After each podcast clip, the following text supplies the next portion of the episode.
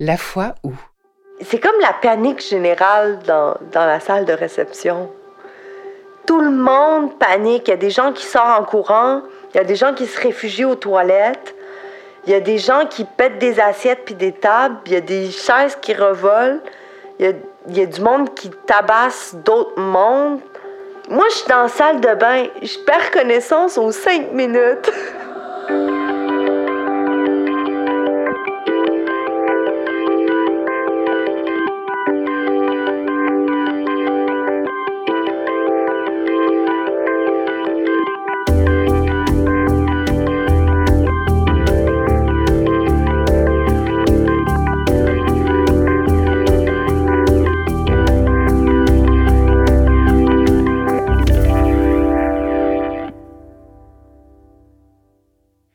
bonne mémoire. Au travail, je peux prendre peu de notes et quasiment rien oublier d'une réunion ou d'une conversation. Mais dans ma vie personnelle, c'est plus complexe. Je me souviens parfaitement de ce que ma meilleure amie portait le jour où on s'est rencontrés. J'ai de très bons souvenirs de certains événements qui me sont arrivés quand j'avais 3 ou 4 ans. Mais tous les lundis, j'oublie ce que j'ai fait ma fin de semaine, systématiquement. Lorsque j'ai entendu l'histoire d'Ozlem, c'est ce qui m'a frappé. Son mariage, elle le raconte de manière riche avec d'amples détails, et en l'écoutant, j'ai pu imaginer les lieux qu'elle décrivait, ressentir ses émotions. J'ai ri très fort, j'ai pleuré aussi, mais surtout j'ai eu envie de la rencontrer elle et de rencontrer sa famille. Vous vous apprêtez à écouter une histoire de mariage assez hors du commun, une histoire d'amour, de famille, de violence et de pardon. Cet épisode est réalisé par Luce Tremblay-Godette et mixé par Thibaut Quinchon. Je m'appelle Gisèle Poenjal et vous écoutez La Foi.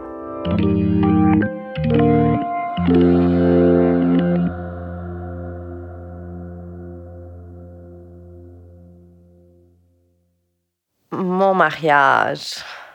Quel moment spectaculaire. aïe, aïe, aïe. Euh, je viens d'une famille un peu complexe. Euh, J'ai des parents euh, assez autoritaires, assez fermés, avec des convictions euh, très strictes. Ils sont d'origine turque. Moi, je suis née au Québec. J'ai rencontré mon ex-mari sur MSN, qui était bien avant Messenger puis Facebook. J'étais jeune, j'allais aux alentours de 16 ans. Je me suis dit, ah, c'était un Iranien, donc il avait immigré de l'Iran à la Turquie, de la Turquie au Québec. Euh, Puis il avait vécu vraiment beaucoup de choses qui étaient euh, négatives à un très jeune âge. Il y avait toujours un petit, euh, un petit bonheur dans le malheur. Donc, c'était toujours très intéressant à lire. Je lui parlais de ma famille, euh, je lui parlais de mes difficultés culturelles, la biculture, euh, le fait d'être québécoise puis d'être turque en même temps. Un jour, il m'a, il m'a dit Bon, ben, ça serait, ça serait chouette qu'on se voit. J'ai dit Ah oui, mais j'étais quand même jeune, puis j'avais jamais eu de copain ou j'avais jamais. J'ai jamais rencontré quelqu'un avant, surtout une personne que tu connais pas, que, avec qui tu parles sur un réseau quelconque. que Tu sais pas trop si tu es malade, si tu es un fou, si tu es un violeur. Donc, ah, je le fais-tu, je le fais pas? J'ai fait une bonne fille de moi, bien sûr. J'ai dit à ma mère, ben, je vais aller rencontrer un homme que je connais pas, que j'ai rencontré sur MSN. Puis euh, il a l'air gentil, il a pas l'air dangereux. Puis on va se rencontrer dans un endroit public. Puis je vais aller prendre un café avec lui. Je suis dans le café, je suis assise. Je. Je l'écoute. Je pense que c'est plus lui qui parlait que moi. Je l'écoutais parler. On s'est échangé nos numéros. Lui, il parlait quand même très bien le turc parce qu'il avait habité en Turquie. Je lui avais dit que moi, j'étais pas très à l'aise en turc parce que, bon, je parlais, mais j'avais pas très confiance en moi en turc parce que j'avais un accent. Puis on parlait plutôt en français que en turc. Je rentrais au cégep dans ce temps-là. On passait beaucoup de temps à se promener en voiture, puis à discuter en voiture, à parler, à se promener. Puis un jour, il, il voulait me présenter à sa, à sa mère, puis à ses frères et sœurs. Donc, je les ai rencontrés. Puis j'ai commencé à passer quand même beaucoup de temps chez eux avec euh, sa famille. J'étais un peu mal à l'aise de le présenter à mes parents. J'étais mal à l'aise parce que j'étais un peu inquiète à savoir s'ils allaient l'aimer. Aussi parce que ben, c'était une personne qui n'était pas turque. Donc culturellement, dans ma famille, c'était comme c'était préférable que je sois avec une personne de la du même pays. Puis, euh, mais finalement, ils l'ont rencontré.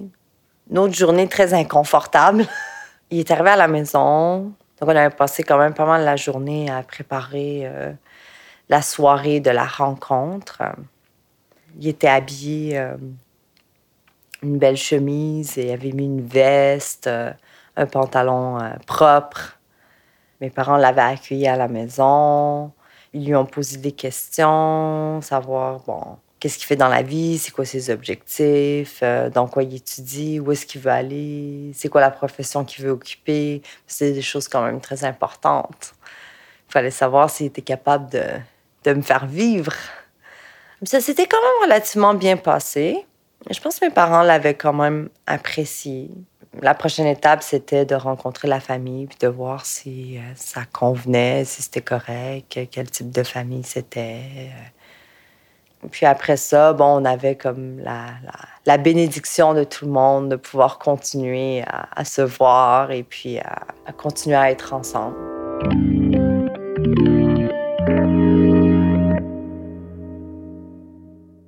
Est-ce qu'on a décidé de se marier?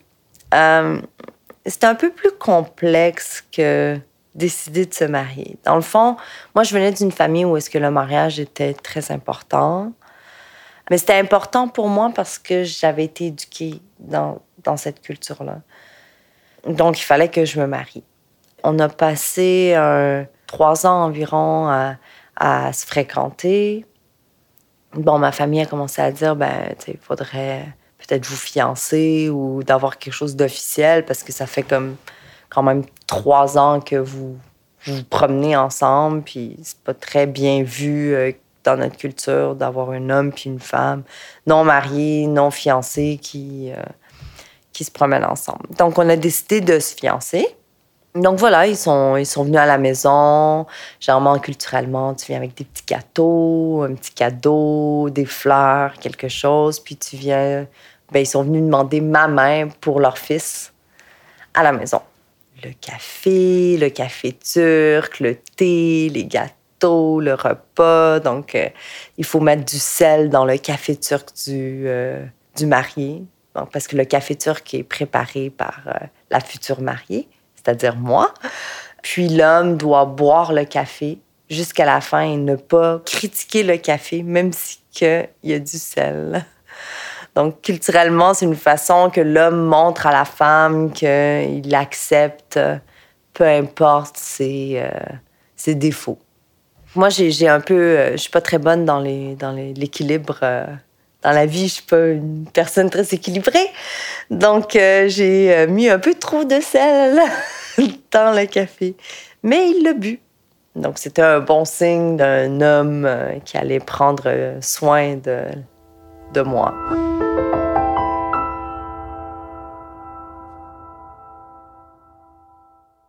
Puis après, les fiançailles, disons que notre relation est devenue euh, un peu plus compliquée. C'était plus difficile. J'étais un peu entre, euh, entre la pression familiale, puis la pression de mon ex-mari qui n'était pas très d'accord avec la, la, culture dans laquelle j'avais grandi ou la culture dans, dans laquelle je vivais il y avait un désaccord total de, de la culture que j'avais. Moi, je me retrouvais un peu entre, euh, entre la personne que, que j'aimais, puis ma culture, ma famille, qui avait des demandes quand même assez spécifiques, assez précises. Puis je devais jongler entre les deux parce que la personne que j'aimais acceptait pas cette culture ou n'acceptait pas ma famille, quand même une famille religieuse. Euh, croyante, pratiquante. Donc, la demande que la personne avec qui je veux me marier puisse avoir un respect ou une compréhension de, de la religion, chose que la personne, que mon ex-mari n'avait pas du tout. N'avait pas parce que ne croyait pas, n'adhérait pas, ne comprenait pas, n'acceptait pas. Puis on avait beaucoup de difficultés à s'entendre à ce niveau-là parce qu'on avait une culture différente, euh, on avait grandi différemment. Euh, c'est une personne qui avait plus appris à rejeter, tandis que moi, j'avais appris à accepter. C'était beaucoup moi qui souhaitais le mariage, beaucoup moins lui. Puis un jour, euh, ma mère était partie en voyage en Turquie. On décide d'aller visiter des salles de réception, des salles de mariage. On décide d'organiser le mariage. Donc, on essaie aussi d'évaluer un peu les coûts, combien ça peut nous coûter. Euh. pour nous, c'était énorme. On était encore aux études. Moi, je travaillais en même temps que mes études, mais on s'attendait pas non plus à ce que nos parents payent pour notre mariage. Donc, il fallait, euh, il fallait trouver un bon deal.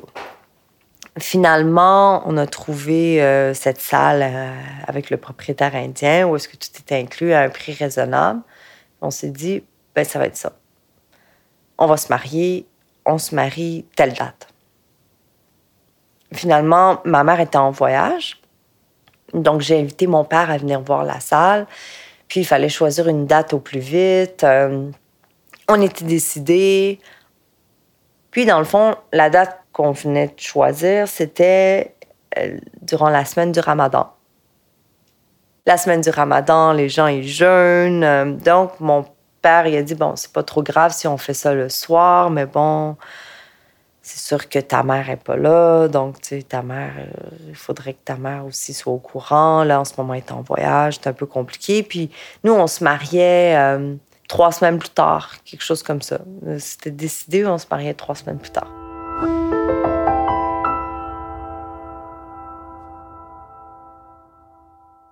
Puis finalement, mon père nous a dit ben ça fonctionne pas, c'est le Ramadan, c'est pas une bonne idée. Les gens ils jeûnent, puis ils vont pas euh, on fait pas de mariage les mois du Ramadan.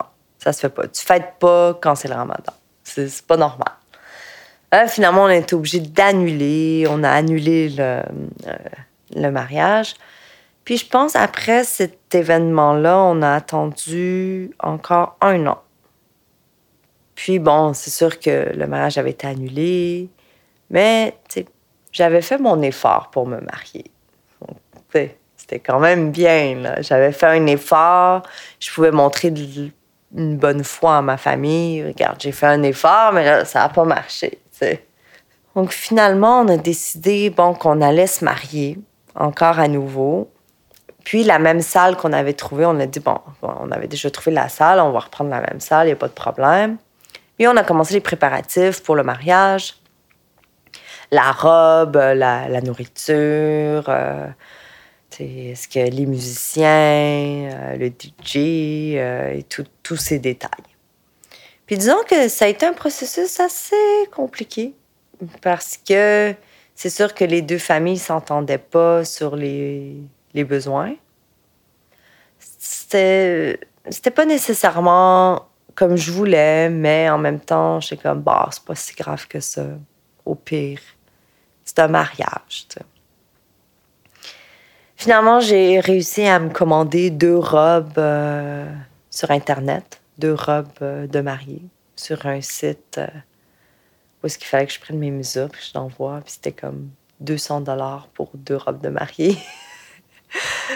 Puis euh, j'ai réussi à trouver euh, des robes pas trop chères. Euh, j'ai acheté un petit collier en perles. Bon, ça me rendait bien heureuse. Mais le processus d'organisation a été compliqué. Moi, je voulais un gâteau à étage, mais là, finalement, ma belle-mère, elle voulait faire le gâteau. Elle a décidé de faire un gâteau aux fruits. Je déteste les gâteaux aux fruits. Mais je déteste les gâteaux aux fruits. Donc, j'ai accepté. Je me suis dit, ah, ben, tu sais, ça la fait plaisir, pas de problème, elle va faire le gâteau. Ensuite de ça, côté nourriture, ben, c'est sûr que mes parents, ils, puisqu'ils étaient musulmans, ben, il fallait de la nourriture halal. Donc, euh, ils ont décidé de, s'occuper de la nourriture. Donc, ils ont payé un cuisinier. Ils ont euh, payé un cuisinier, ils ont fait un menu ensemble et tout. Mais finalement, euh, le père de mon copain a commencé à être impliqué dans le mariage. Au départ, il n'était pas d'accord qu'on se marie, mais là, il voulait s'impliquer. Donc, quand il a commencé à s'impliquer, il souhaitait que ce soit son cuisinier qui fasse la nourriture. Donc là, il y a eu comme des petites chicanes avec la nourriture. Finalement, on a décidé d'avoir deux cuisiniers. Le père de euh, mon ex-mari était une personne qui, une fois qu'il était embarqué dans quelque chose, tout devait être comme lui, il le souhaitait.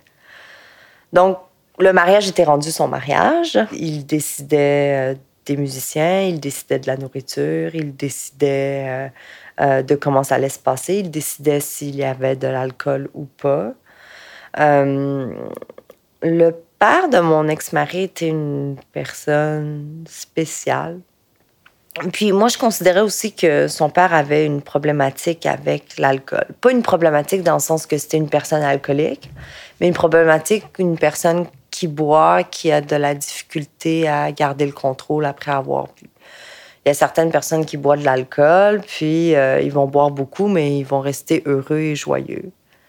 Donc moi, je m'étais dit, bon, à mon mariage, si son père est invité, parce qu'au départ, il, ne venait pas, s'il vient, on n'aura pas d'alcool. Parce que de un, mes parents sont musulmans, donc euh, ils servent pas d'alcool à leurs invités. Parce que la plupart des gens qui sont leurs amis, c'est des gens qui ne boivent pas. Donc ça serait pas poli de leur servir de l'alcool. Mais là, ça a été un gros problème. S'il n'y a pas d'alcool à mon mariage, son père n'allait pas venir. là, mon ex-mari était content parce que son père avait accepté de venir finalement parce que pour lui, c'était important qu'il vienne.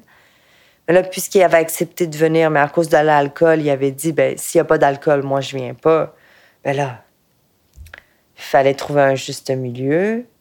Donc, il a dit, il va avoir de l'alcool, c'est moi qui vais payer pour.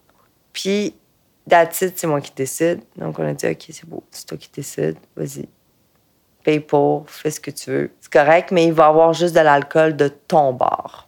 Parce que dans la salle de réception, on avait séparé la salle entre ma famille et leurs amis et sa famille et ses amis parce que, bon, il fallait. Ils mangeaient pas les mêmes choses. Et puis, ils ne buvaient pas les mêmes choses.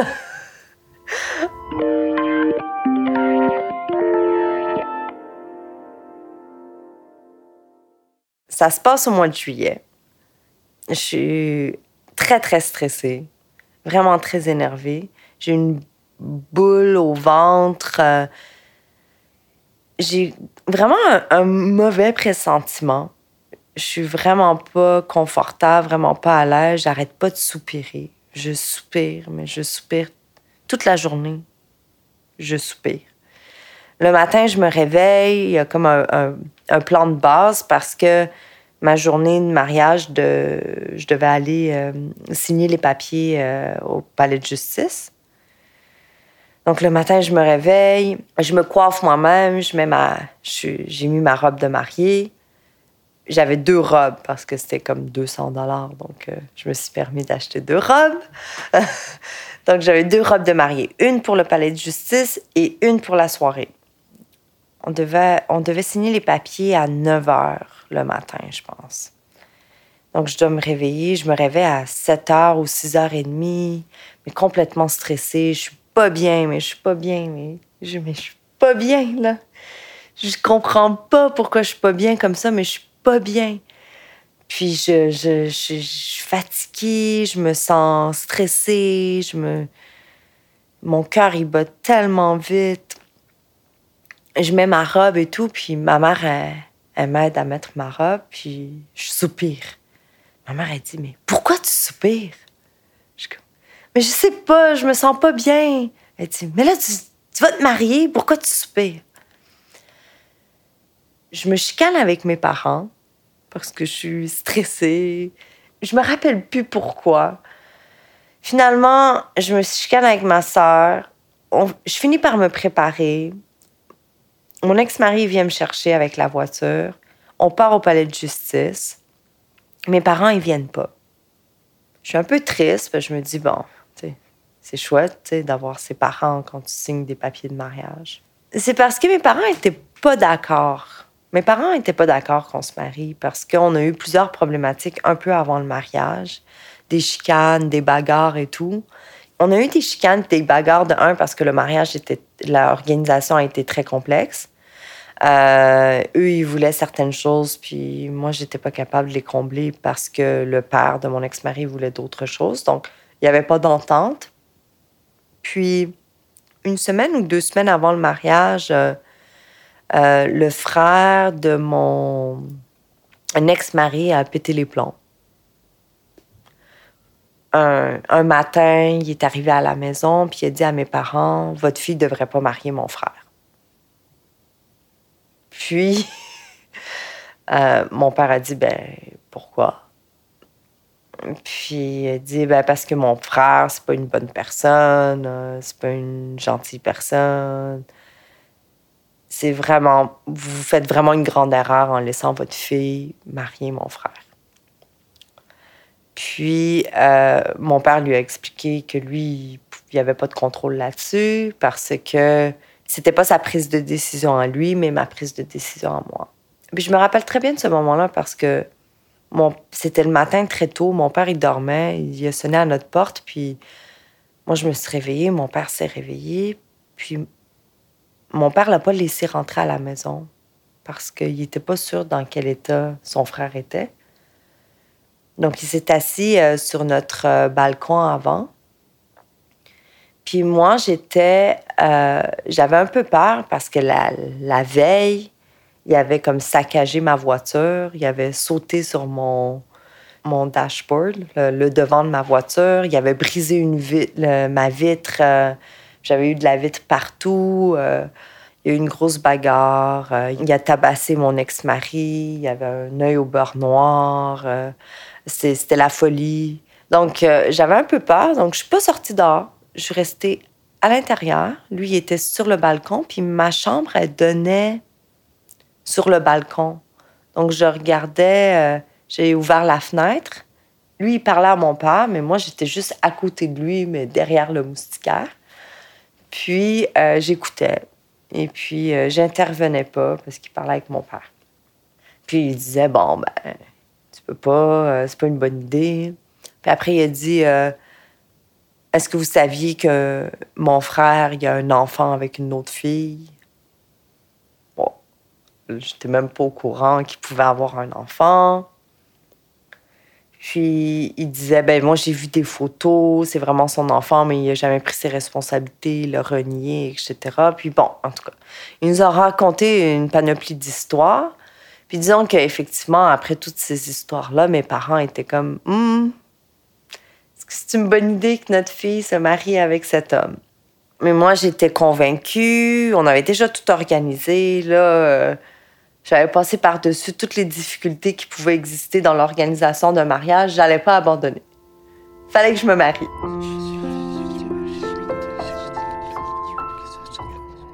La foi où?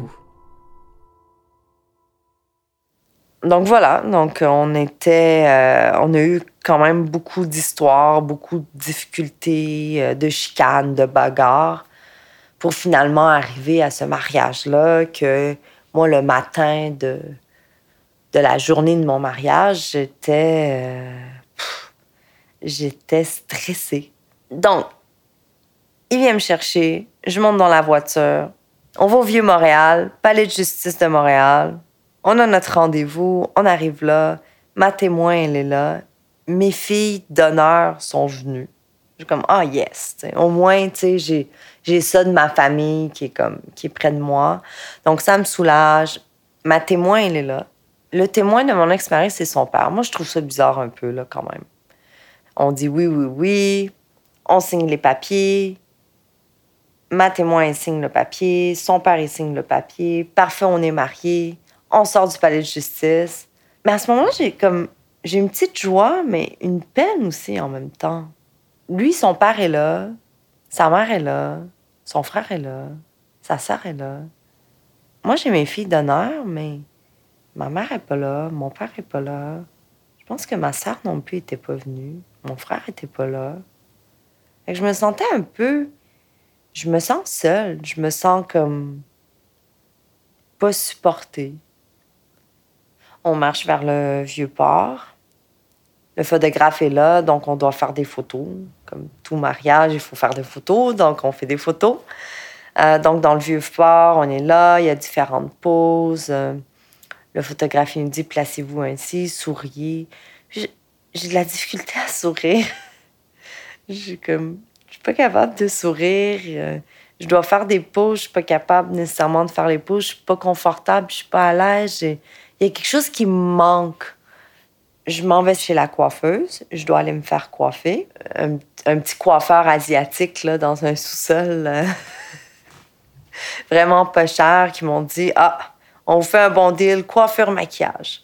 Je me fais coiffer, puis là vient le temps du maquillage. La dame commence à me maquiller. Puis je commence à pleurer. Parce que je trouve que je ressemble à un monstre. Mais j'ai bien dit à la dame que je veux quelque chose de naturel.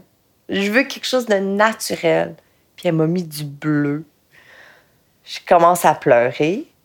J'imagine que j'ai pleuré parce que j'étais pas bien, parce que j'étais stressée.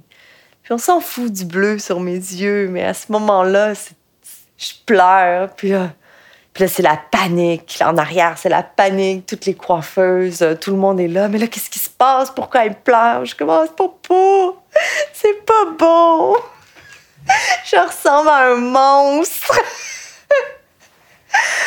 Puis, finalement, euh, la dame qui m'a coiffée, elle prend le relais, puis elle dit Non, non, non, on va t'arranger ça. Donc, elle nettoie mon visage. Puis là, elle me fait un petit maquillage beige, euh, naturel. Puis là, elle me calme un peu. Bon, ça me fait du bien. Je me sens mieux. Là, elle me maquille, m'ont coiffé. Je retourne à la maison. Là, je dois mettre ma deuxième robe de mariée mes parents sont là. C'est ma mère qui m'aide à, m'habiller parce que, évidemment, euh, avec les cheveux euh, coiffés et tout, il faut faire attention de ne pas décoiffer. Donc, elle m'aide à m'habiller. Puis moi, je soupire, soupire. Puis là, elle, se fâche. Puis elle dit Mais pourquoi tu soupires comme ça Puis je suis comme Mais je suis stressée. Je sens, je sens que ça va pas bien aller. Malgré le fait que ma mère, à ce moment-là, était pas d'accord par le mariage, peut-être pas elle-même rassurée. Elle me dit Tu peux-tu voir ça positivement? Essaie de voir ça positivement. Bref, après avoir mis ma robe de mariée, ma deuxième robe de mariée, je suis coiffée, je maquille, bon, parfait. C'est le temps d'aller prendre d'autres photos. Donc, on va au Jardin botanique de Montréal. Il y a différents placements. On prend des photos avec mes, mes filles d'honneur, avec mon... des photos où est-ce que lui puis moi, il faut qu'on se regarde, il faut qu'on ait l'air amoureux à part comme l'angoisse, j'ai aucun sentiment à ce moment-là d'amour, de joie ou de. Je suis juste angoissée, mais je suis pas bien là.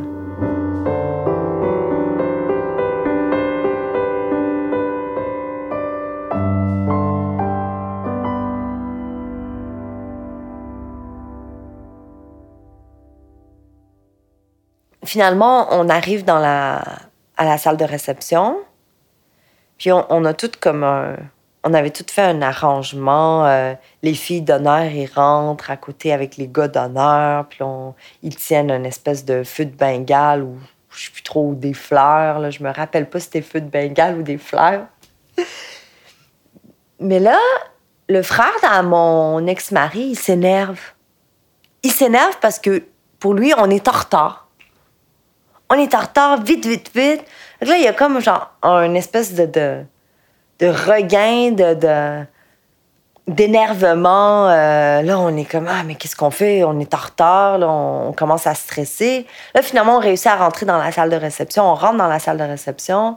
Les gens, ils applaudissent, yes, yes, yes. On va prendre notre place. Nous, on a une table. Notre table est du côté de ma famille, pas du côté de l'autre famille. Donc, c'est bien, ça me rassure un peu quand même parce que je suis proche des gens que je connais. Puis, Puis le mariage, il commence, la musique, bon, ben, c'est chouette. Euh, on a comme un petit buffet, donc euh, les gens, ils commencent un peu à danser. Mes filles d'honneur, ben, en fait, leur rôle un peu, c'est aussi d'animer la soirée. C'est mes filles d'honneur, fait qu'il faut qu'ils dansent. À chaque fois qu'il y a de la musique, il faut qu'ils dansent. C'est ça la règle. Fait que là, la mariée aussi, elle doit danser avec les gens. Puis dans la culture turque, tu danses pas mal toute la soirée. Il faut que tu danses. Il faut que tu danses. C'est important. Ils commencent à servir le repas. J'essaie de manger, mais ça passe pas. J'arrive pas à manger.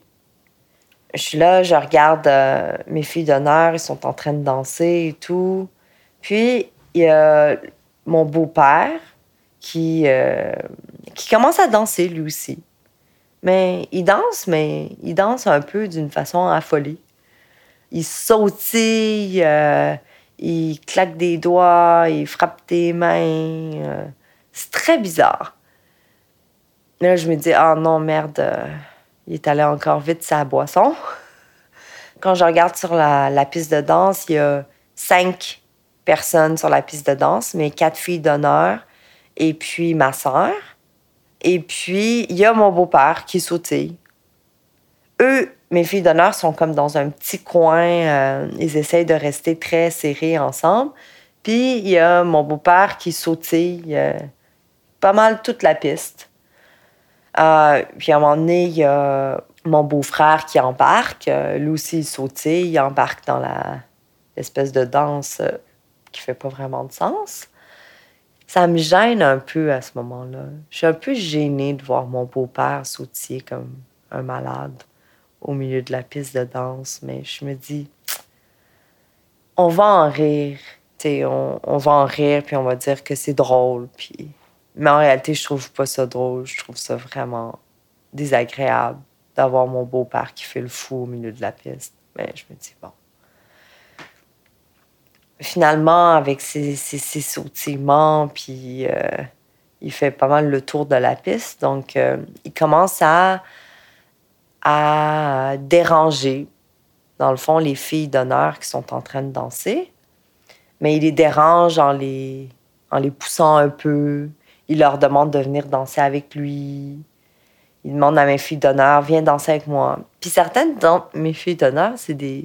Il y en avait une précisément que c'était une femme mariée. Puis son, son mari était sorti à l'extérieur fumer une cigarette. Puis son, mon beau-père, il demande à, cette, à ma fille d'honneur mariée s'il veut danser, euh, si elle veut danser avec lui. Elle a dit, ben non, tu sais, je suis mariée. Euh, qu'est-ce que mon mari va penser s'il voit que vous me collez, finalement, elle dit à mon petit frère, tu peux-tu dire à ce, au monsieur qui est dansé un peu plus loin? Parce que si mon mari revient puis il voit qu'il est en train de me, me cruiser, ben il va pas être content puis j'aimerais pas ça qu'une bagarre parte, Parce que c'est ça, mon mari, c'est un homme jaloux, mon petit frère, sur ses. Il avait quel âge dans ce temps-là? Il devait avoir 14 ans. Donc, il va voir mon beau-père. moi, je vois ça de loin, puis je vois que mon petit frère va voir mon beau-père, puis il lui dit des choses. En réalité, ce qu'il lui dit, c'est Tu peux-tu comme aller danser plus loin, puis moi, je vais danser ici avec les filles. De toute façon, il rentre dans son petit trip de protection. Euh. il dit Va danser plus loin. Donc, mon beau-père il est pas content, il l'insulte, il l'envoie chier. Puis, il s'énerve. Mon petit frère, finalement, il décide de quitter la piste de danse, le vois repartir. Puis, au moment qu'il est reparti, il y a mon beau-frère qui fonce sur mon petit frère. Il fonce sur mon petit frère, puis il commence à l'étrangler moi, je regarde ça de loin. C'est tout le monde se lève, c'est la grosse chicane. Mon beau-père, il commence à crier toutes les amies de mon fils, allez l'aider. Il voit qu'il y a une bagarre qui va se passer. Il demande à, ses amis d'aller aider son fils pour pas qu'il se retrouve tout seul. Il commence à l'étrangler. Là, moi, je vois ça, je comprends pas qu'est-ce qui se passe. Je regarde mon, ex-mari, je suis comme, mais qu'est-ce qui se passe? Il y a comme ma soeur qui débarque, qui commence à tabasser le frère de, de mon ex-mari parce qu'il est en train d'étrangler mon frère. Là, elle commence à, à le tabasser pour qu'il le lâche. Il y a une autre madame qui tient ma soeur pour lui dire genre non, pour qui tu te prends, pourquoi tu tabasses le mec, il va te frapper, tu il va t'arriver de quoi, dégage. Il y en a un qui pousse l'autre, il y a une table qui se brise, il y a des chaises qui, qui revolent, il y a des assiettes qui, qui commencent à revoler partout. Puis moi, à ce moment-là, je, moi, je suis en train d'observer tout ça, puis je suis en panique. Je perds connaissance. Là, finalement, il y a comme deux personnes qui réussissent, réussissent à me pousser dans la salle de bain parce qu'ils ont peur qu'il m'arrive quelque chose. C'est comme la panique générale dans, dans la salle de réception.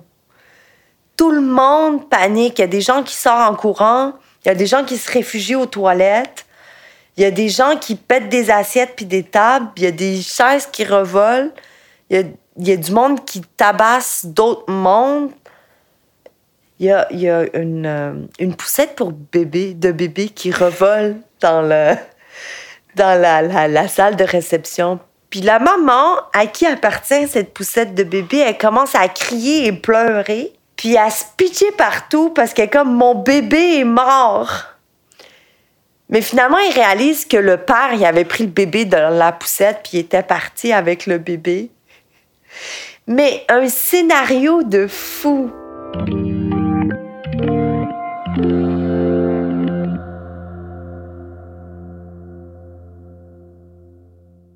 Supposément, mon père, il avait comme pas tant réagi jusqu'à maintenant, mais là, il commence à se frustrer, il est fâché, il commence à pitcher des assiettes.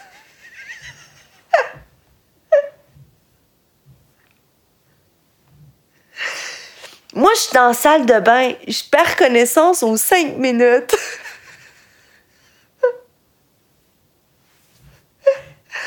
oh my God.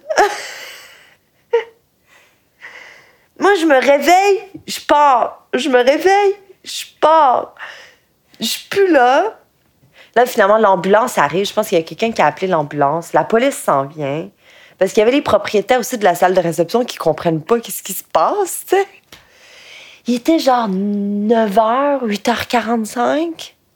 Comme il était super tôt, là. Il y avait personne qui avait eu du fun, là, encore. Finalement, il y a quelqu'un qui réussit à me sortir du building. Ben, mais moi, moi je suis plus là, là. Je suis comme... Je suis partie. Je me rappelle, c'est un monsieur qui m'a pris dans ses bras parce que tout le monde est en train de se bagarrer. Fait que finalement, il y a un monsieur qui décide parce que les femmes, ils sont pas capables de me transporter, puis moi, je suis pas capable de marcher.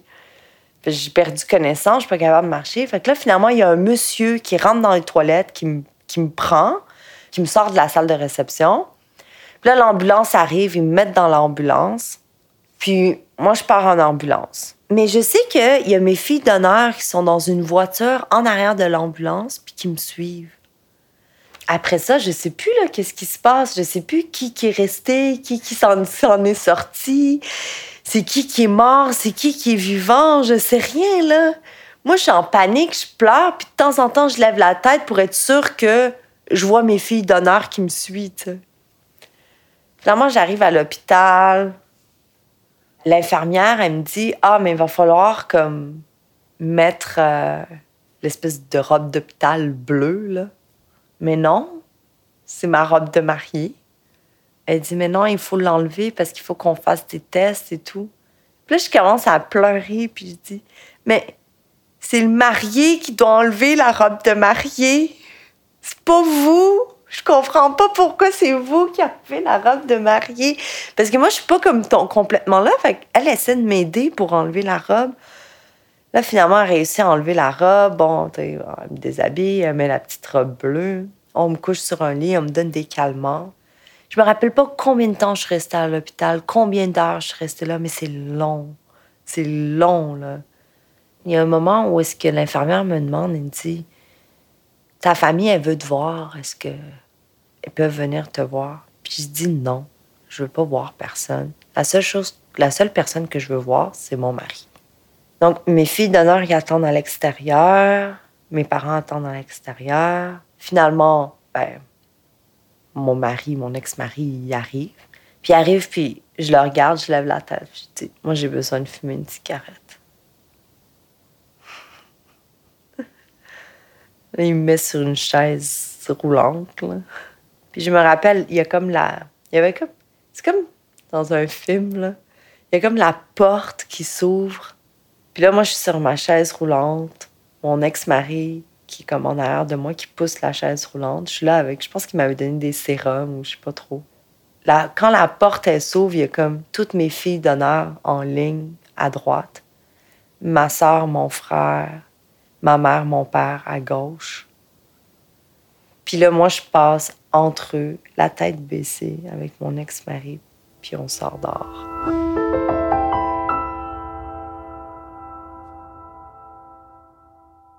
J'arrive dehors, il me donne une cigarette, je l'allume. Puis là, je tourne ma tête vers la droite, puis là, il y a toutes mes filles d'honneur en petite boule qui me regardent. Ils sont comme ça va-tu, tu sais? Je les regarde un peu, je rebaisse la tête. Je finis ma cigarette, je re-rentre à l'intérieur. Je pense que c'est le médecin qui vient me voir puis me dit ben tu peux rentrer à la maison. Il dit mais là il faut que tu décides avec qui tu veux rentrer. Est-ce que tu veux rentrer avec ta famille ou tu veux rentrer avec ton mari? Donc là c'est comme le moment où est-ce qu'il faut que je choisisse entre ma famille puis mon mari. Au palais de justice, j'ai pris une décision, j'ai signé, mais c'était rien à côté de la décision que je devais prendre à l'hôpital après cet événement-là. Est-ce que je continue à être mariée? Est-ce que je, veux me marier? Est-ce que je veux être la femme de cet homme ou je veux retourner avec ma famille? Puis cette décision-là, c'était vrai, la vraie décision, dans le fond, comparativement à la paperasse que j'ai pu signer ou la cérémonie de mariage ou euh, la décision qu'on a prise de se marier. Non, c'était au regard de tous les événements qui viennent de se passer, là, c'est quoi que tu veux? J'ai pris un moment comme de réflexion, mais très court. J'ai dit, ben, je vais rentrer avec mon mari. Il est allé chercher la voiture en chaise roulante. Il m'a pris dans ses bras, il m'a mis dans la voiture en arrière. Puis il nous a ramenés à la maison. On arrive à l'appartement, il me prend dans ses bras, il me couche dans le lit. J'avais encore ma. J'étais partie avec ma, robe d'hôpital. J'avais pas remis ma robe de, mariage. Il m'avait laissé partir avec ma robe d'hôpital. Je pense que l'hôpital a compris que j'allais pas remettre ma robe de mariage. Parce que d'habitude, quand tu sors de l'hôpital, tu remets tes vêtements, tu pars avec tes vêtements. Mais euh, mais j'imagine que ça a compris que j'allais pas remettre ma robe de mariage. Finalement, on dort. Le lendemain matin, on se réveille. Mais moi, dans mon nouvel appartement, j'ai, j'ai rien. Pas de vêtements, j'ai pas mes effets personnels, j'ai rien parce que je, m'étais dit je vais tout transporter après le mariage parce qu'on n'avait pas eu le temps de tout transporter, on n'avait pas eu le temps de tout déménager. Donc euh, le matin, on se réveille, c'est comme il faut retourner à la maison chez, chez moi, chez mes parents pour aller récupérer mes affaires personnelles.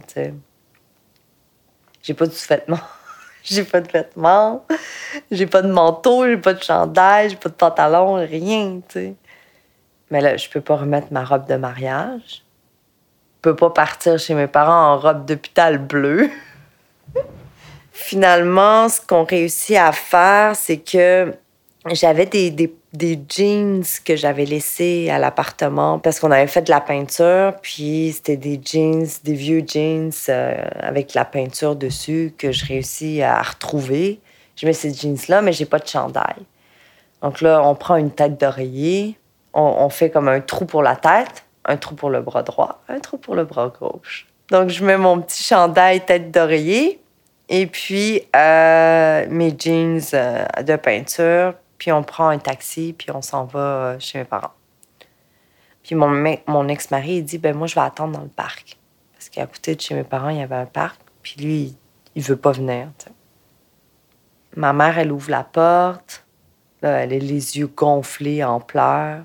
Je rentre à la maison. Elle me voit avec la tête d'oreiller, puis elle me dit Oh, qu'est-ce qui se passe? Là, je rentre dans la maison, puis il y a comme plein de petites madames, puis plein de petits monsieur dans la maison. Ils sont comme toutes restées là. Il y a mes filles d'honneur aussi. On dirait qu'ils ont comme, ils sont restés toute la nuit chez mes parents. Puis là, les gens, ils, ont l'air d'avoir pleuré toute la nuit. Euh, c'est vraiment bizarre. Je rentre, je rentre à la maison, puis c'est comme plein de gens que je connais, mais que je connais pas tant que ça, qui sont tristes, qui ont de la peine. finalement, je rentre dans, ma chambre. Puis la première chose que ma mère a fait, elle dit elle dit Oh mon Dieu, pauvre cocotte, tu sais, pauvre petite chouette. Euh, tu sais, parce que j'ai, j'ai comme pas de chandail, là. J'ai, j'ai un truc avec des trous dans les bras, puis dans le cou. Puis moi, je me sens. À ce moment-là, je suis là, mais je me sens complètement faible, sans force. Puis, là, elle dit Ah, je vais t'enlever ça, tu sais. On, va, on va te mettre un chandail, tu sais. Puis moi, je fais juste comme lever les bras. Puis elle, elle enlève la tête d'oreiller.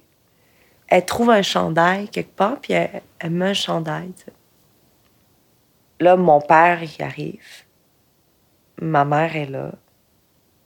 Puis là, il y a toutes les madames puis les messieurs qui restent dans le salon. Puis eux, nous, on est dans, ma chambre. Puis là, mon père, il, s'assoit, puis il dit... Euh, il commence à... Commence juste à pleurer. Mais comme pas pleurer, genre, je pleure, j'ai des larmes qui coulent de mes yeux. C'est comme pleurer en sanglots. Comme, c'est presque comme une chute qui coule de ses yeux, puis il pleure, mais il pleure, il pleure, puis il est pas capable de parler, mais il pleure. Puis moi, dans ma vie, j'ai jamais vu mon père triste. J'ai jamais vu mon père pleurer. Je savais même pas que ça pouvait exister, mon père qui est triste puis qui pleure. Jamais j'aurais imaginé ça. Là, il commence à pleurer, mais il pleure, il pleure. Là, ma mère, elle commence à pleurer. Elle pleure, mais en sanglots, là, avec des cris, puis des... Tu sais, là, c'est la difficulté à respirer et tout. Et là, moi, je commence à pleurer. On est là, les trois, on se regarde, on pleure. On se regarde, on pleure, on pleure, on pleure. Puis là, mon père, il se ressaisit. Là, ma mère, elle arrête de pleurer. J'arrête de pleurer. Mon père a arrêté de pleurer, tu sais. Il se ressaisit, puis là, il dit Tu sais, ma fille, si tu veux être avec lui, reste avec lui. Vas-y. Tu penses que ça va te rendre heureuse? Vas-y. Mais je veux juste te dire un truc. Sache que au moment que tu es malheureuse, tu peux revenir n'importe quand. Tu reviens quand tu veux, on va s'occuper de toi, on va prendre soin de toi. Peu importe l'âge que tu as, si tu es malheureuse, tu reviens.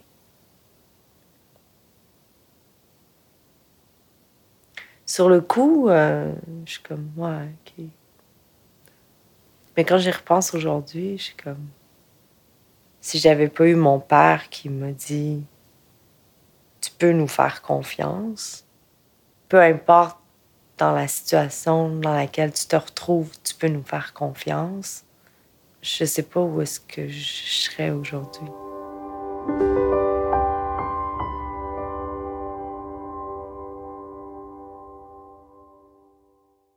C'est sûr qu'après mon mariage, je ramasse mes affaires, on met ça dans un taxi, on retourne à la maison.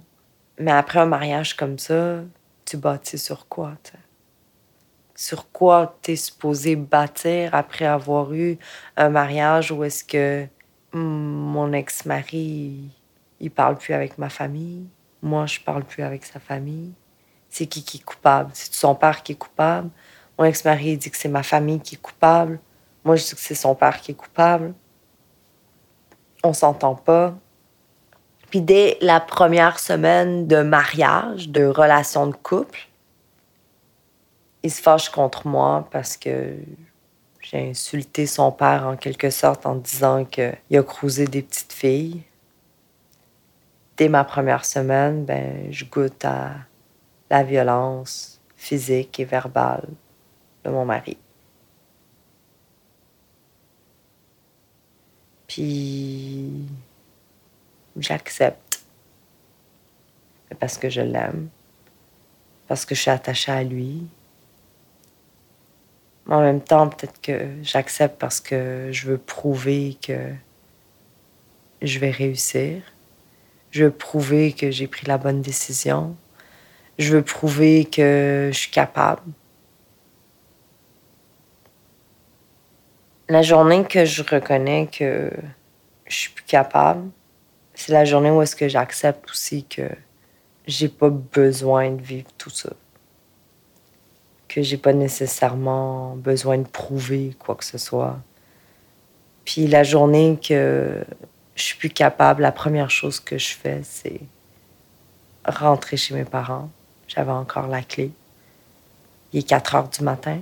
4 heures du matin. Je prends la clé, j'arrive chez mes parents. J'ouvre la porte, je m'en vais me coucher sur le, l'espèce de sofa qui était dans la, chambre de ma sœur. Sans dire un mot, sans dire rien à personne. le lendemain matin, vers 8-9 heures, ma mère, euh, elle constate que je suis à la maison, tu sais. Elle dit rien. Elle me réveille pas. Puis je dors jusqu'à, je sais pas, 10 h 11 h La seule chose que ma famille demande, elle dit Qu'est-ce qui se passe Je dis Ben, c'est fini. OK. C'est fini, c'est fini. Puis effectivement, la, la journée que j'ai décidé que c'était terminé, l'endroit où est-ce que j'ai pu trouver refuge, ben, c'était chez mes parents. Je savais que je pouvais leur faire confiance. Malgré les choses difficiles que j'ai vécues par rapport à eux, les difficultés de double culture, euh, d'être québécoise, turque, de pas complètement accepter la culture, mais d'avoir cette espèce de pression culturelle sans cesse, toutes les choses que j'ai vécues par rapport au fait d'être d'être turque mais québécoise en même temps. Je leur en ai voulu souvent. Mais malgré tout ça, il y a toujours une partie de moi au fond, même aujourd'hui. Même aujourd'hui, je suis capable de me dire si je suis dans le pétrin, si j'ai besoin d'aide, si j'ai besoin d'un refuge, je peux compter sur eux. Vous venez d'écouter une histoire de La Foi Où, un podcast sur la vie adulte produit par grand public et enregistré au studio Baseball 2050. Retrouvez-nous sur Instagram, Facebook et Twitter, parlez-en à vos amis et suivez-nous sur votre application de podcast préférée. Écrivez-nous vos bons mots et partagez-nous vos histoires à allo à commercialgrandpublic.ca. Je m'appelle Gisèle Poendial. À bientôt!